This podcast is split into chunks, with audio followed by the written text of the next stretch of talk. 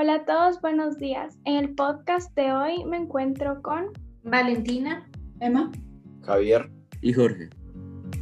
Y les traemos un tema muy interesante y tal vez un poco confuso en la actualidad. Todos hemos investigado un poco sobre el tema y queremos que ustedes aprendan y se informen al igual que nosotros. El tema de hoy son los efectos negativos que el mal uso de la tecnología puede traer. Hola, buenos días. Me da mucho gusto estar aquí. En la actualidad, todos hacemos uso de la tecnología y de las redes sociales. Lamentablemente, no todos hacen un buen uso de este. Algunas personas solo lo usan para entretenerse o informarse de lo que está ocurriendo a nivel mundial, pero hay otras que buscan dañar o perjudicar a los demás, sin mencionar todos los peligros que llegamos a correr. Lo que dice Valentina es muy cierto, pero considero que el mayor problema que trae la tecnología es hacia la salud mental y física. Justamente yo investigué sobre, sobre algunas de las enfermedades o efectos negativos hacia la salud física. Algunos de ellos son crisis de migraña o epilepsia, el sedentarismo y por ende el sobrepeso, resequedad ocular o pérdida de la visión, alteraciones en el patrón del sueño y daños en la columna debido a la mala postura. Y los trastornos mentales considero son los más preocupantes, ya que existen muchos trastornos que las personas sufren. Incluso existe una fobia llamada nomofobia. ¿Nos podrías hablar un poco más sobre este tema? Claro, hay personas, mayormente los jóvenes, que ya no son capaces de vivir sin el teléfono celular. No importa qué es lo que sucede y el por qué no puedan utilizar su teléfono celular. Se convierten en personas totalmente dependientes de la tecnología y sin ella ya no saben cómo comportarse o actuar. También hay personas que le tienen terror al anonimato, a la exclusión y hasta la soledad y las redes sociales son el refugio perfecto para las personas con este tipo de sentimientos o pensamientos, ya que no les importa conocer realmente a las personas, sino simplemente tienen la necesidad de no sentirse solos y completamente olvidados.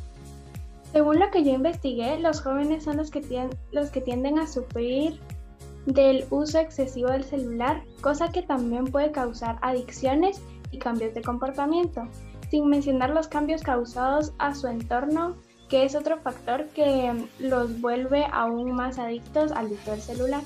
Esta adicción puede causar daños en su salud, en la salud de los demás y en su nivel de desarrollo en la sociedad, porque pasan a vivir en un estado en que su cerebro solo piensa en usar su teléfono móvil y no se enfoca en nada más, provocando a los demás a hacer lo mismo o afectando a los demás, preocupándolos sobre el estado en el que se encuentran.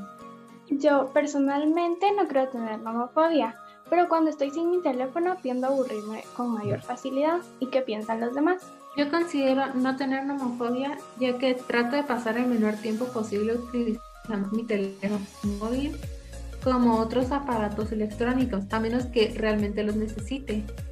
Y mi tiempo lo trato de invertir en cosas en las cuales no involucra tanto el uso de un teléfono o un dispositivo electrónico. Pues yo actualmente no sufro de nomofobia. en el pasado sí he sufrido de, esta fobia, pero actualmente ya no. Intento no utilizar tanto mi celular para ver redes sociales Yo no creo tener nomofobia, pues siempre he tenido límites con el uso de la tecnología y a pesar de que lo uso bastante, no soy dependiente a ella. Yo tampoco creo tener nomofobia porque sí uso mi teléfono bastante tiempo pero yo sé cuándo poder dejarlo, eh, cuándo, cuánto limitarme al día para no ser dependiente de él.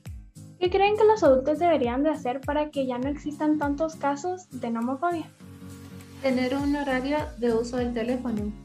Hacer actividades con amigos y familia en donde no usemos el teléfono. Tener un límite de horas en la pantalla de nuestro dispositivo. Buscar actividades al aire libre para disfrutar del día. Para ir concluyendo, ¿qué es lo que opinan o aprendieron acerca de todo lo que hablamos el día de hoy? Yo llegué a la conclusión que es necesario conocer sobre estos temas, ya que de este modo no solo nos podemos cuidar a nosotros mismos, sino que también podemos ayudar a los demás, ya que si conocemos a alguien que es adicto al uso del teléfono, eh, de este modo podemos ayudarlo. Yo opino que el uso de un dispositivo tecnológico es un arma de doble filo porque de cierto modo nos facilita lo que hacemos, pero al mismo tiempo hay muchos, hay muchos peligros que corremos, tanto una adicción como muchos trastornos mentales o enfermedades físicas. Y es por eso que siempre debemos ser precavidos con lo que hacemos, mantener un autocontrol y no dejarnos viciar. Yo aprendí que el uso de un dispositivo móvil es necesario, pero que si no se llega a tener un autocontrol sobre lo que hacemos, es muy fácil llegar a tener una adicción en el uso de un dispositivo. Y este es un problema muy grave, ya que es algo que te afecta no solo mentalmente, sino que también físicamente. Y eso sin olvidar que también podemos llegar a afectar a nuestro entorno y a las personas que se encuentran en él. Con lo que yo me quedo es que muchas personas que pueden llegar a sufrir de muchas maneras ante un mal uso de la tecnología y en algunos casos por el hecho de alejar a las personas a nuestro alrededor, es más fácil recuperarse de un problema provocado por la tecnología. Personalmente, por haber sufrido de nomofobia, puedo decir que estos temas no deben tomarse a la ligera, porque estando consciente no podemos vernos afectados con el mal uso de la tecnología.